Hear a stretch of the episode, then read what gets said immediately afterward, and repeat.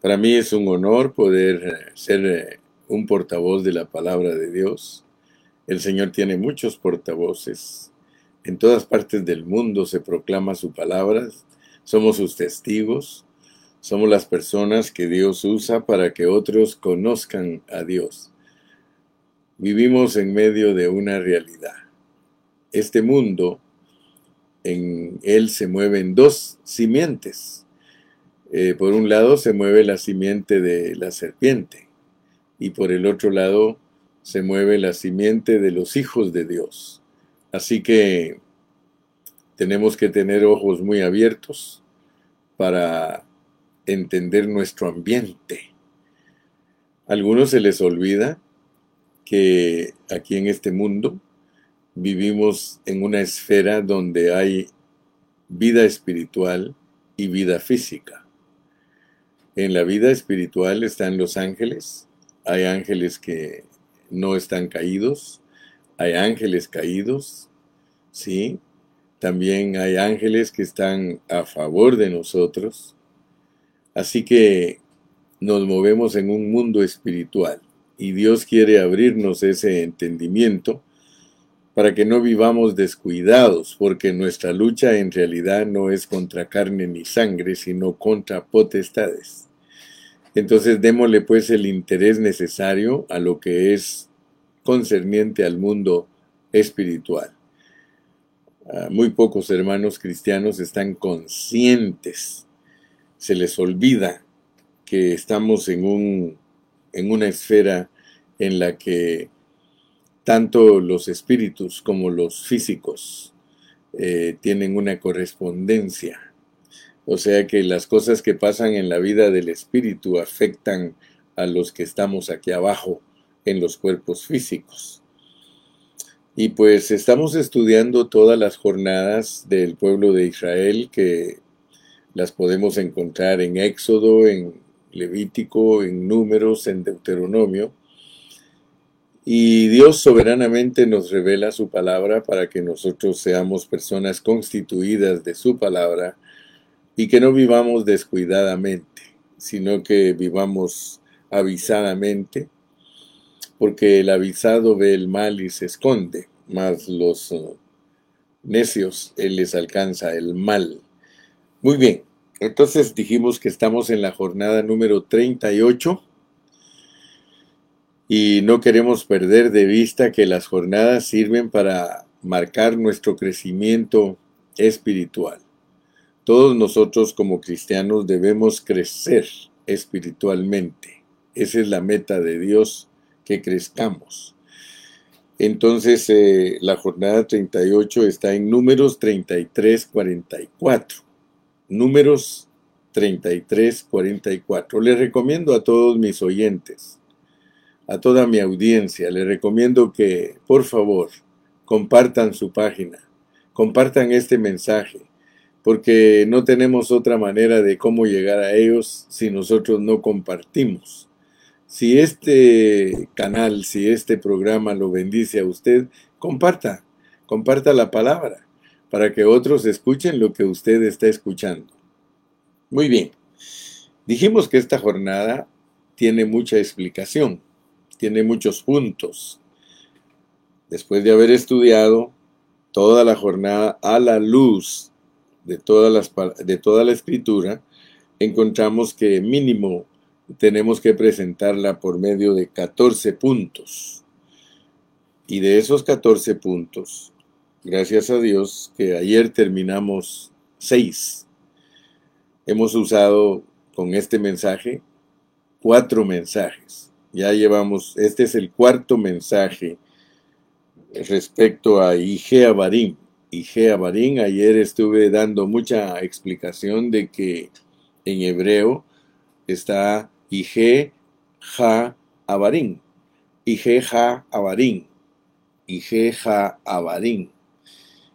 Y dijimos que para entender las jornadas nosotros tenemos que analizarlas a la luz de toda la Biblia porque tenemos que buscar en dónde están esas expresiones, porque cada una de las jornadas es una expresión bajo un contexto.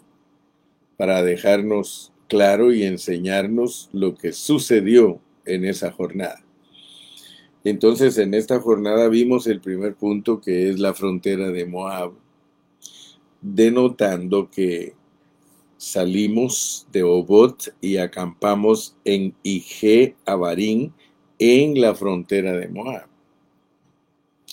Eso eh, crea una conexión.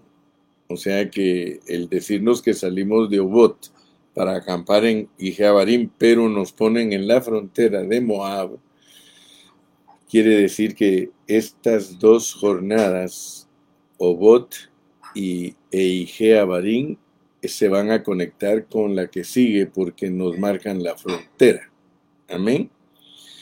Entonces, gracias a Dios que Dios nos mostró que cuando nosotros eh, entendemos lo que es una frontera, estamos entendiendo que va a haber un cambio, que vamos a pasar de un país a otro. Esa es la ilustración para entender los tratos de Dios cuando Él nos quiere revelar que vamos a pasar a otro asunto, pero que está relacionado. Muy bien. Después de eso estudiamos el punto número dos, que es la escalera caracol. En ella aprendimos que las experiencias de Dios en nuestra vida se repiten, pero a pesar que nosotros somos personas caídas y que caemos siempre en el mismo error, nosotros estamos creciendo en, Cristo Jesús. En el caso de nosotros los cristianos gentiles, estamos creciendo en la gracia, porque nosotros vivimos de gracia sobre gracia o gracia sobre gracia. Muy bien, entonces, después de eso, cuando ya entendemos la frontera y entendemos la escalera en caracol, nos damos cuenta que la mera neta, la realidad es que nosotros estamos siendo entrenados por el Señor en una forma cíclica. Sea que Dios nos lleva de ciclo en ciclo, de ciclo en ciclo, de ciclo en ciclo. Así tiene Dios preparada nuestra vida, por eso la enfoca de acuerdo a esta peregrinación por el desierto del pueblo de Israel por 40 años. Seguido a eso entramos al punto número 4, donde Dios nos habla claramente que no podemos mezclar el vino viejo con el vino nuevo. O sea que el vino viejo va en odres viejos y el vino nuevo va en odres nuevos. Por lo tanto, nada de lo viejo quiere Dios que se use como patrón, sino que se use como algo esencial. ¿verdad? El, vino añejo, el vino viejo, que es la ley, ese debe de servirnos para sacar la esencia que hay en él, que es Jesucristo. Jesucristo está revelado en el Antiguo Testamento, en sombras, en tipos, en parábolas, en metáforas, y nosotros solamente tenemos que darle gracias a Dios que a nosotros los gentiles nos abrió el entendimiento para ver eso, no así a los judíos, a ellos no les abrió el entendimiento para que ellos se dieran cuenta de que del vino viejo, del añejo, tenía que salir la esencia para el vino nuevo, que es Cristo Jesús, el Espíritu Santo, la, la esencia de Dios. Entonces, gracias a Dios que entendimos también eso, que no podemos mezclarlos. Trabajan como la línea del tren, que son paralelos. El Antiguo Testamento tiene su función y el Nuevo Testamento tiene su función. No los puedes mezclar no los puedes mezclar, trabajan paralelos. Para que el tren corra en la línea, tiene que haber dos líneas paralelas. Y a pesar que al verlas a lo lejos pareciera que se juntaran, nunca se juntan. Así es el Antiguo Testamento con el Nuevo. Después de eso vimos que esta palabra Ige Abarín, Ige Abarín, eh, tiene muchos significados. Y aprendimos que el significado de Igea Barín es pecado, culpa y consecuencias. Muy importante, muy importante que usted entienda, porque de otra manera no le va a dejar eh, claro el concepto a usted de lo que es Igea Barín. Igeja Abarín, que dijimos que ya simplificado, sintetizado es Ijiim. Ijiim. Ah, yo expliqué ayer que las palabras eh, en los idiomas tienen siempre cierto parecido porque todas usan la misma raíz, lo mismo que en español. En español hay hasta 10 palabras para decir lo mismo, pero su raíz sigue siendo la misma. Muy bien. Entonces encontramos que para poder entender con claridad lo que es Ige, Ja Abarín, nosotros tenemos que leer la historia de los amorreos, porque resulta que son los amorreos los que Dios va a vencer a través del pueblo de Israel para que podamos avanzar hacia la tierra prometida. Entonces es importante que nosotros entendamos lo que son los amorreos, porque los amorreos son personas pecadoras que tienen culpa y que tienen consecuencias. Entonces, aún eso es aplicable no solo a los inicuos, sino también a nosotros mismos. Nosotros como cristianos tenemos que entender que la palabra de Dios nos muestra que nosotros somos pecadores con culpa y que tenemos consecuencias debido a nuestro pecado. Pero no se les olvide que ayer aprendimos que hay dos frutos que están madurando. Dos frutos que están madurando al mismo tiempo. Así funciona. Así lo tiene Dios revelado en su palabra. Por un lado tenemos la simiente de Satanás, que vive aquí en la tierra junto con nosotros, los hijos del diablo. Usted vive con los hijos del diablo aquí en el mundo. En el mundo están los hijos de Dios y los hijos del diablo. Ah, los hijos del diablo tienen un propósito y los hijos de Dios tienen un propósito. Cada uno tiene una misión y nosotros debemos de pedirle a Dios que abra nuestros ojos para entenderla, ¿verdad? Porque Dios por medio de los amorreos nos, nos muestra sus juicios. Ayer aprendimos también que el juicio de Dios viene el pecado es un asunto de ayer, las consecuencias es un, es, eh, eh, un asunto de mañana. O sea que el pecado de ayer trae consecuencias para mañana y las consecuencias de mañana van a ser visitadas por Dios por medio de sus juicios. Entonces, por favor, que quede bien claro y bien sentado lo que es Igea Barín. Igea Barín nos está acercando a entender que Dios está madurando la maldad, madurando la maldad, así como usted lo escucha. O sea que para que Dios castigue al mundo, lo va a llevar hasta que madure su maldad. O sea que si el mundo no ha llegado a la madurez de su maldad, no hay forma que Dios lo castigue. Dios hace que la simiente de Satanás se perfeccione en su maldad. Fíjese cómo es el asunto, porque hay un perfeccionamiento en los hijos del diablo, como también lo hay en los hijos de Dios. A nosotros Dios nos está preparando para que lleguemos a la medida del varón perfecto. A ellos los está preparando para que lleguen al colmo de la medida de su iniquidad. Entonces, por favor, ponga atención a eso. O sea que Dicho en otras palabras, Dios está madurando la maldad. Así como a nosotros está madurando a Cristo en nosotros, Él está madurando la maldad. Ahí está bien la luz, hermana Carrillo, déjela ahí, por favor. Ahí está perfecta, ya ahora me miran claramente los hermanos. Muy bien, entonces vamos a entrar al séptimo punto.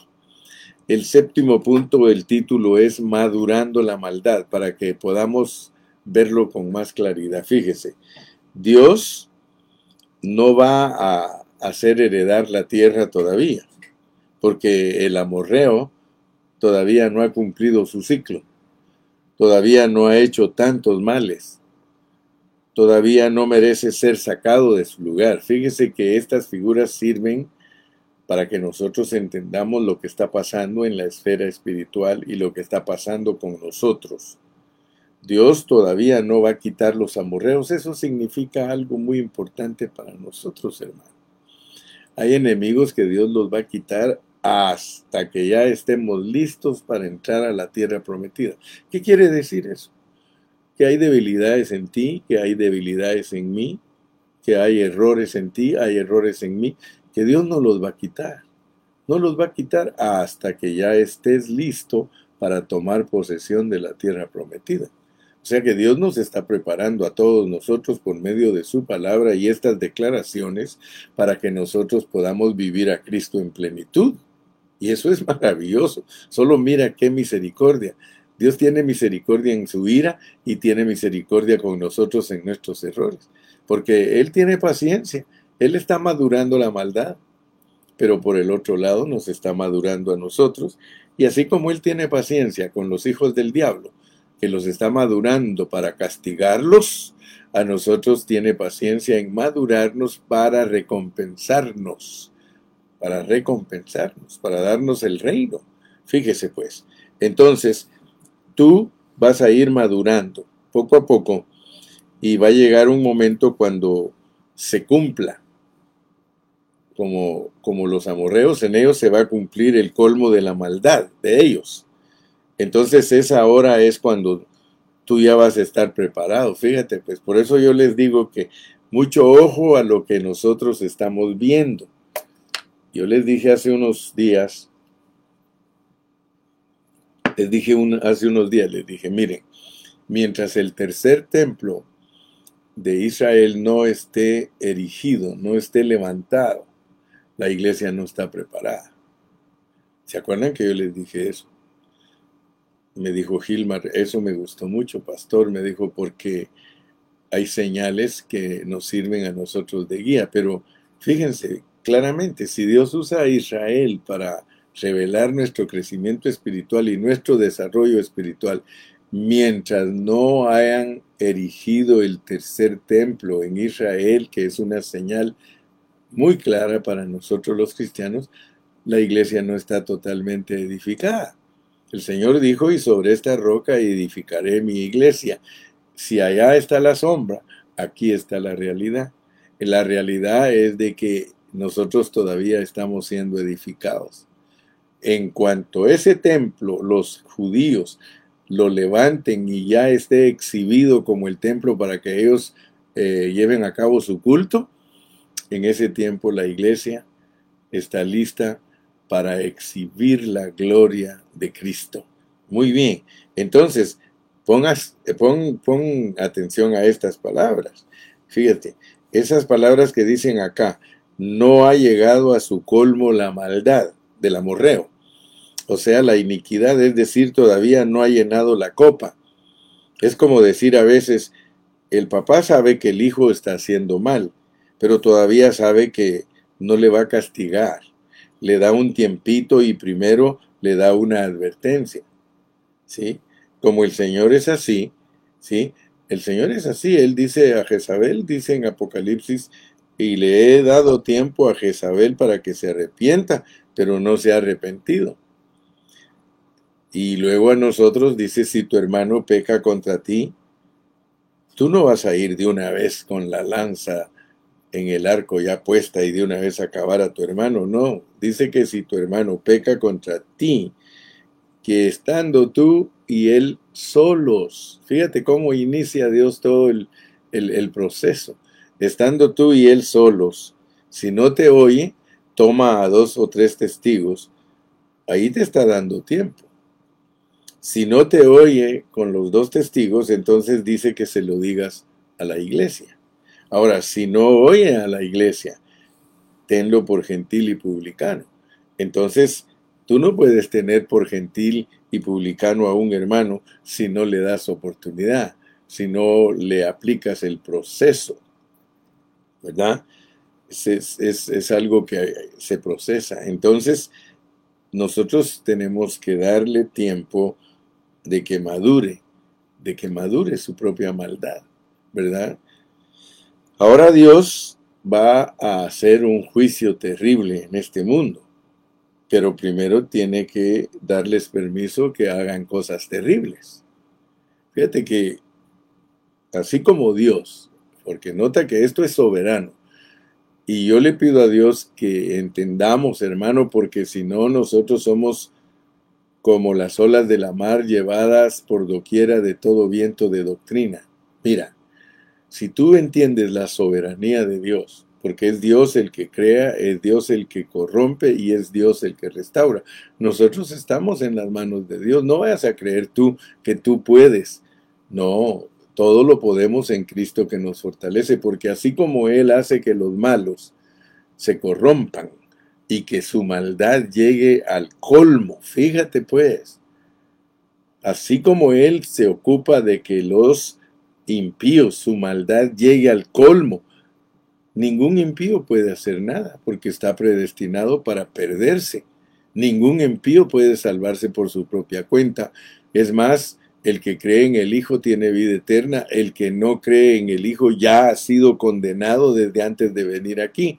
O sea que ninguno de los que no acepta a Cristo se puede decir que fue porque ellos quisieron, sino que en la eternidad pasada, en la preexistencia, rechazaron el plan y propósito divino de aceptar a Cristo. Nosotros decimos que aceptamos aquí en la tierra, pero nosotros ya venimos justificados de nuestro espíritu desde allá de la preexistencia. Entonces noten pues cómo funciona la soberanía de Dios, porque a unos los está corrompiendo y a otros los está limpiando. En su soberanía Dios corrompe totalmente a los impíos porque ellos tienen que hacer cosas terribles. Ustedes saben que Judas que es tipo de una persona que viene perdida, el Señor Jesús dijo, uno de vosotros ha de entregarme. Y la misión de Judas era entregar a Cristo y perderse. Por eso dice, de los que me diste, ni uno solo se perdió, a excepción del que era el hijo de pecado, el de perdición. Entonces, hermano, tenemos que entender esas cosas porque Dios va a castigar al mundo y para castigarlo tiene que hacerlo que haga cosas terribles. Eso pues puede ser que en tu mente natural ni lo disiernas, porque ¿quién se puede imaginar que es Dios el que está haciendo que el impío vaya de mal en peor? Entonces, si entiendes que Dios es el que está haciendo que el cristiano vaya cada día mejorando y mejorando, porque esas son las, ese es el objetivo de estas jornadas, que aunque somos rebeldes, el pueblo era rebelde, el pueblo era murmurador, el pueblo era blasfemo. ¿Qué hizo Dios? Los perfeccionó hasta que tomaron posesión de la tierra prometida y los dividió en dos grupos, en vencedores y vencidos. ¿Verdad? Los vencedores lo lograron, Josué y Caleb, y los vencidos quedaron postrados en el desierto, pero ellos no se perdieron, eran el pueblo del Señor. ¿Ok? Lo mismo sucede entonces con los mundanos, Él los está haciendo terribles. Sí, o sea que Dios sabe que el diablo tiene que llegar a su colmo. Se dan cuenta ustedes al leer en Apocalipsis que dice que cuando es lanzado fuera, él sabe que le queda poco tiempo, porque todo lo tiene Dios fríamente calculado. Entonces todos los impíos van a llegar a su colmo. ¿Sí? Yo quiero contarte una historia que leí yo leí una historia, varias, bueno, yo he leído siempre muchas historias del sufrimiento de los cristianos y cómo los matan los, los impíos a los cristianos y los cristianos mueren como mártires.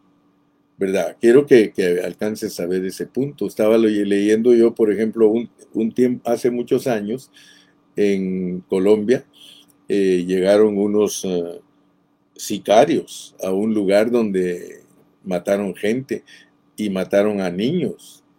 ¿Y qué hicieron después que mataron a los niños? Les cortaron la cabeza y se pusieron a jugar fútbol con la cabeza del niño. Eso, eso es el colmo, hermano. Eso, eso para, para que alguien haga eso, hermano, de verdad su maldad ha llegado a, lo máximo que se llama en la Biblia el colmo. El colmo, imagínense, eso es el colmo. Como hoy día muchos matan a su familia, la descuartizan y la ponen en pedazos en refrigeradores y se la comen. Hermano, es, eso es canibalismo, eso, eso es el colmo. Sin embargo, nosotros no debemos de asustarnos. No nos asustemos. Mire lo que sucedió esta semana allí en Texas. Un muchacho de 21 años eh, dice que odia a los negros, eh, va a buscarlos y mata a tres de ellos. Sí, eso es el colmo. Entonces, no nos asustemos porque la maldad sigue aumentando, la, maldad sigue creciendo y no nos debe de asustar, te lo repito, no te asustes porque Dios lo está haciendo de esa manera para castigar de una manera severa a todos los que en ellos hace madurar la maldad. Yo espero que Dios abra tu entendimiento. ¿Por qué? Porque el Señor establece un tiempo y Él establece un número. Dios establece tiempo, número, todo lo tiene Él controlado. Si tú lees en Apocalipsis capítulo 6, dice que en el altar están los mártires diciendo, ¿hasta cuándo, oh Señor justo y verdadero, vengarás nuestra sangre? Y el Señor que les dice, que se esperen un poquito de tiempo porque falta que los maten a otros compañeros. Hermano, ¿qué esperanza es esa, hermano? Yo, yo creo, mira, yo siempre lo he dicho, los cristianos no han entendido el Evangelio, hermano. Muchos cristianos andan en onda, ellos andan como zombies, ellos andan perdidos en el espacio, hermano. Ellos no han comprendido lo que es el Dios soberano para hacer que los impíos sean impíos y el Dios soberano que hace que los pecadores predestinados y escogidos se vuelvan un material celestial divino. Aleluya, hermano. Sí, sí. El colmo, el colmo, hermano. Entonces, eh, es importante que nos demos cuenta que esta jornada de eh, Barim sirve para que entendamos todas estas cosas y Jeabarín es para que nosotros entendamos cómo es que actúa la soberanía de Dios en nosotros. Madura la maldad en el, en el impío y a nosotros nos madura de impíos a personas que fluya Cristo totalmente a través de ellas. Ahora vamos a entrar al punto número 8, que es visitación de la iniquidad. Fíjate pues. Entonces, eso es lo que está aquí. Esa palabra IG, IG, significa la visitación de la iniquidad cuando llegó a su colmo. Fíjate todo lo que encierra esta jornada IG, Ja, Abarín Jiim, si la sintetizamos significa que donde hay pecado hay culpa y donde hay culpa hay consecuencias. Nunca te olvides de esta jornada. Esto está incluido en este significado, en esa raíz, es la iniquidad, pero llegando a la maduración hasta acarrear el juicio que le corresponde. Porque el juicio está implicado en el mal. El pecado, la culpa y la consecuencia están todos juntos pero empieza por el pecado y ese pecado va arrastrando detrás de sí a la consecuencia. Cuando llega a un punto en que se abusó tanto, la consecuencia viene y aplasta con todo su poder. En esa simple palabrita IG está todo este sentido de las raíces en que aparece en muchos lugares del Antiguo Testamento. Entonces seguimos leyendo así y en la cuarta generación volverán acá, o sea, los israelitas, porque aún no ha llegado a su colmo la maldad del amorreo hasta aquí. Ahora, cuando, cuando llegó el colmo de la maldad del amorreo, entonces era el momento de Israel entrar en la tierra. Ahora fíjense, Dios estaba haciendo dos cosas. Por una parte, está la simiente de la serpiente, la línea de Satanás, y por otra parte está la simiente de la mujer, la línea de Dios.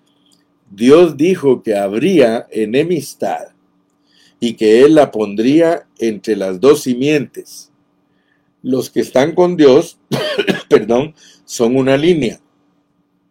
Los que están contra Dios son otra línea.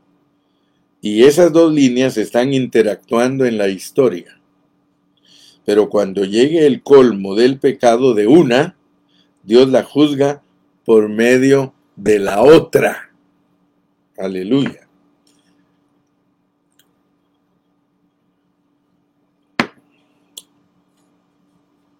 Ahora, cuando la iglesia es flaca, permite que los enemigos vengan y la venzan.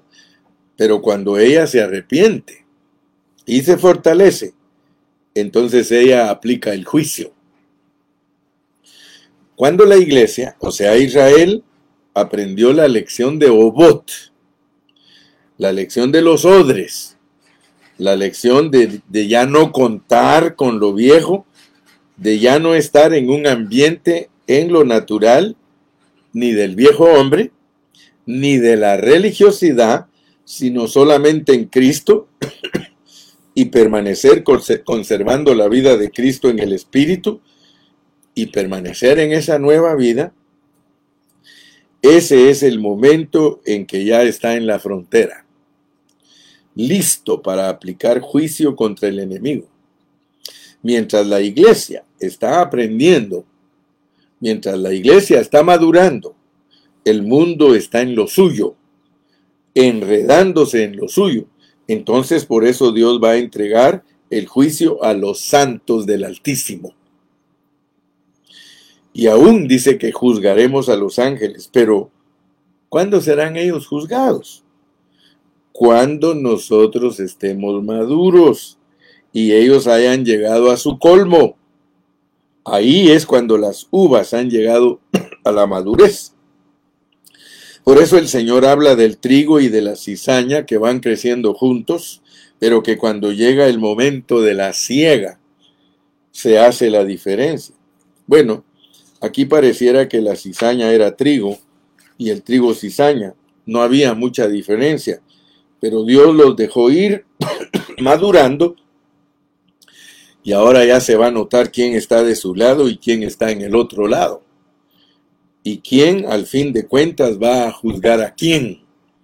Eso es lo que representa ese momento de Ige Abarín. Gracias a Dios, hermano. Yo le doy gracias a Dios que Dios nos permite estudiar su palabra en una forma profunda. Le doy gracias a Dios que Dios nos ha abierto nuestros ojos para ver la realidad de lo que está pasando. Ayer les decía a los hermanos en la reunión, hermanos, no se duerman, tomen su lugar, hermanos. Mucho cristiano no toma su lugar, hermano.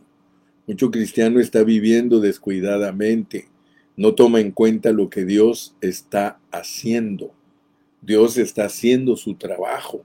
Ayer precisamente yo predicaba de eso, hermanos, aunque nosotros no nos damos cuenta en qué forma trabaja Dios, Dios está haciendo su trabajo. A los impíos los está volviendo peor cada día. Y a los cristianos genuinos y verdaderos que les está revelando su palabra, cada día los está haciendo mejor y mejor y mejor y mejor. Muy bien, entonces con eso en mente entremos al punto número 9 el punto número nueve es que Abarín quiere decir las regiones del más allá. Las regiones del más allá. La palabra Abarín viene de la misma raíz que la palabra Abrona. La palabra Abrona quiere decir un cruce, un paso, un pasar más allá. La palabra Hebreos la palabra Éufrates, la palabra Abrona, la palabra Abarín, todas vienen de la misma raíz y significa las regiones del más allá, los cruzadores del río. ¿Se recuerda usted de eso, verdad? Abrona, Hebreos, Abarín, todas esas raíces eh, eh, pertenecen a lo mismo. Y Abarín es como decir ser traído al punto de cruzar las regiones del más allá. Por eso es la frontera. Es decir, la iglesia que estaba acostumbrada a vivir en la carne, en lo natural, ha madurado para vivir en la vida espiritual. Hermano, qué alegre, qué bonito que ahora ya estamos entendiendo eso. Ya lo, ya lo sobrenatural no nos es desconocido. Ahora la iglesia ya sabe lo que es andar en el Espíritu, ya sabe lo que es discernir entre el bien y el mal, ya sabe cómo enfrentar al enemigo. Ahora ya está preparada. Primero en Esión Geber tuvo la revelación. Pero ahora aquí ya están a punto de entrar a comenzar la batalla en serio. Ese es el punto, hermanos. Cuando llegó al colmo el uno y a la madurez el otro, ese es Ige Abarim, más allá. Abarim quiere decir regiones del más allá. Es decir, Israel llega a ser ese lugar que es una frontera, es la frontera de Moab. Desde allí, hermanos, se empieza a entrar a Moab. Desde ahí es donde ya está la resistencia. Desde ahí es donde ellos van a comenzar a pelear, pero no van a pelear con seres espirituales. Si están todavía en lo natural, como dice el apóstol San Pablo en Primera de los Corintios capítulo 2, el hombre natural no percibe las cosas que son del Espíritu de Dios, no las puede entender, no entiende qué es eso de ser guiado por el Espíritu. ¿Qué es eso de andar en el Espíritu? ¿Qué es eso de discernir los espíritus? ¿Qué es eso de luchar en espíritu? No lo entiende. Mientras se viva una vida solamente natural, no entendemos, pero después de lecciones y lecciones y lecciones, nosotros vamos siendo trasladados de lo natural a lo espiritual y vamos siendo refinados en el espíritu. Nos volvemos sensibles para poder discernir la guianza del Espíritu Santo, la vida del Espíritu. Entonces, hermano, empezamos a diferenciar entre lo natural y lo espiritual. Eso es ir a Ijeabarín. Hermano, qué lindo es esto. Qué precioso es esto. Fíjese que yo le doy gracias a Dios que en este tiempo de mi vida, yo no, yo no sé por qué Dios en tantos años de ser cristiano nunca me reveló las jornadas. Nunca. Yo estoy en las jornadas aproximadamente de un año para acá, hasta de un año para acá. ¿Por qué Dios no le revela a muchas iglesias la palabra? porque ellos no han crecido, ellos no están en un crecimiento genuino. Ellos son hijos de Dios, pero son bebecitos, son, son children, son niñitos, se resisten a avanzar. Mire hermano, el diablo está en este asunto. El diablo no quiere que los cristianos se desarrollen. El diablo no quiere que los cristianos crezcan. Tú debes discernir eso, hermano. Si tú estás en un ministerio donde no están creciendo en la palabra, hermano, sal por tu vida, hermano. Vete a un ministerio que realmente te ayude a crecer, a un ministerio que te desafíe, a un ministerio que viva la palabra, hermano. Mira, hace años a mí me habló Dios de todo esto, hermano. Yo tuve que salir del círculo religioso de un círculo pentecostal donde le hacen creer a uno que ahí está el gran poder de Dios, hermano, y que ahí están los dones, hermano, cuando eso Pablo claramente dice que es de niños, hermano. ¿Para qué nos vamos a quedar practicando cosas de niño, hermano? Yo renuncio a todo lo que es de niño y puedo unirme al apóstol Pablo y decir, cuando yo era niño, hablaba como niño, pensaba como niño, actuaba como niño, pero vino un tiempo en que Dios trató conmigo y empezó a ayudarme a madurar y ahora ya no pienso como niño.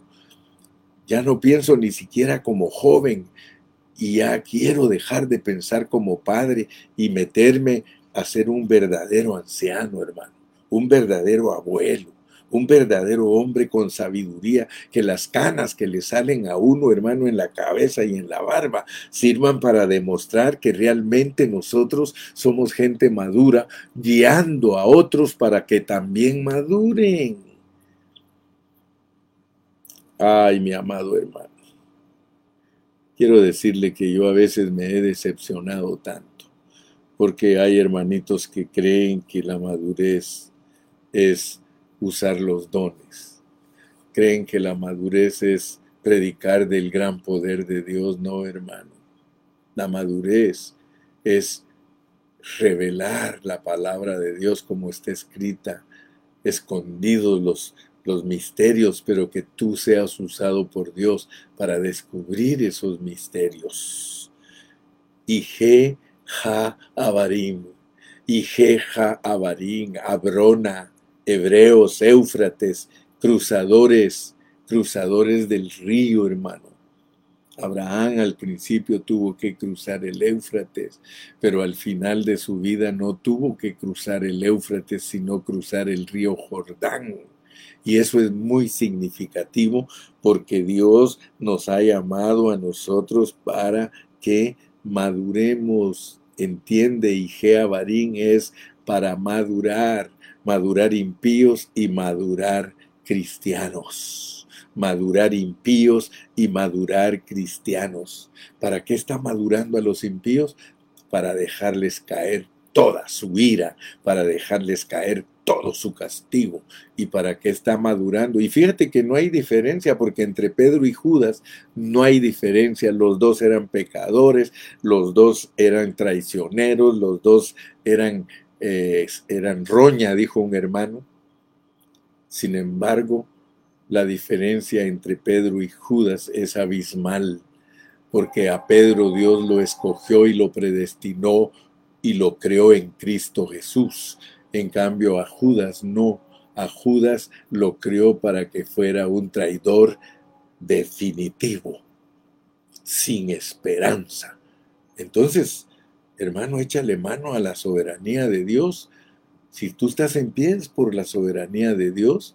Si el hermano Carrillo está en pie es porque Dios lo escogió y lo predestinó. Bendito sea su nombre. Fíjate que yo no merezco, yo no merezco, pero Cristo me hace digno. Yo no merezco que Dios me madure para recompensarme. Si yo también tengo las mismas características que muchos impíos y también he hecho las mismas cosas que han hecho los impíos, Qué misericordia para su iglesia, hermano. Qué misericordia para los Pedros, hermano. Los Pedros que se arrepienten, hermano, de haber negado al Señor. Los Pedros que se arrepienten. Tú tienes que ser un piedrito, una piedrita. Sí, hermano. Somos las piedras de la edificación de Dios, hermano. No somos Judas.